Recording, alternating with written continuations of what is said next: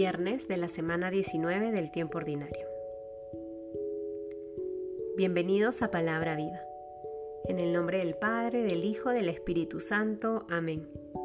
Del Evangelio según San Mateo, capítulo 19, versículos del 3 al 12. Y se le acercaron unos fariseos que para ponerle a prueba le dijeron, ¿puede uno repudiar a su mujer por un motivo cualquiera? Él respondió, ¿No habéis leído que el Creador desde el comienzo los hizo varón y hembra? Y que dijo, por eso dejará el hombre a su padre y a su madre, y se unirá a su mujer, y los dos se harán una sola carne? De manera que ya no son dos, sino una sola carne. Pues bien, lo que Dios unió, no lo separe el hombre. Dícenle, pues ¿por qué Moisés prescribió dar acta de divorcio y repudiarla? Díceles, Moisés, teniendo en cuenta la dureza de vuestro corazón, os permitió repudiar a vuestras mujeres, pero al principio no fue así. Ahora bien, os digo que quien repudia a su mujer, no por fornicación, y se case con otra, comete adulterio. Dícenle sus discípulos, si tal es la condición del hombre respecto de su mujer, no trae cuenta casarse.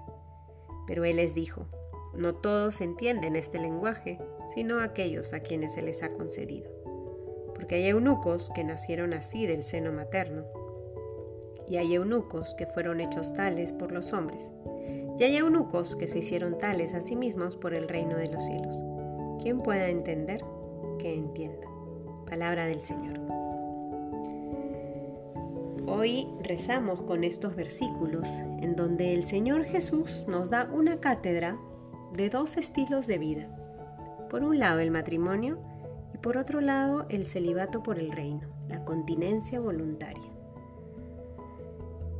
El contexto de este diálogo y esta cátedra es la pregunta que le hacen los fariseos a Jesús, con intención de ponerlo a prueba. Quieren recoger más información para ver la manera de juzgarlo. El Señor se vale de todas las inquietudes para hablar con la verdad. Y en el caso del matrimonio dice algo muy claro, que hasta el día de hoy debe seguir iluminando nuestras vidas. El hombre y la mujer dejan a su padre y a su madre para unirse uno a otro. Los dos se harán una sola carne. Ya no son dos, sino una sola carne. Lo que Dios unió no lo separa el hombre. En estas líneas, el Señor da el fundamento de lo que es el sacramento del matrimonio. Una vocación hermosa a la que muchos hermanos son llamados. Unirse para ser una sola carne. Lo que Dios une no lo separa el hombre. Por otro lado, este estilo de vida por el reino de los cielos. Ante esta situación del matrimonio y de los otros elementos que dicen los fariseos y los discípulos, el Señor habla de aquellos eunucos que se hacen tales a sí mismos por el reino de los cielos, pero que no todos entienden esta vocación, pues solo aquellos que son llamados a vivir así. La vocación sea al matrimonio, o sea, a la vida consagrada, viviendo el celibato, es un don, es un llamado. Y ante este panorama, vale la pena que hoy te preguntes, ¿qué es aquello que Dios ha puesto en mi corazón?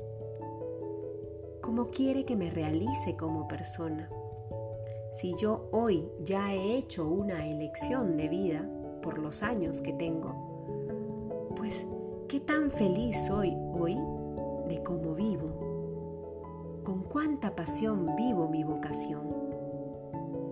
Sea porque tengo una familia, sea porque he hecho una consagración personal particular donde me dedico a las obras de Dios, sea porque descubrí que me llamó a ser parte de una comunidad de vida consagrada. Sea cual sea el camino que hoy vives porque así lo elegiste, con cuánta pasión lo estás viviendo. Con cuánta responsabilidad asumes los desafíos y los problemas que muchas veces ese estilo de vida te puede traer.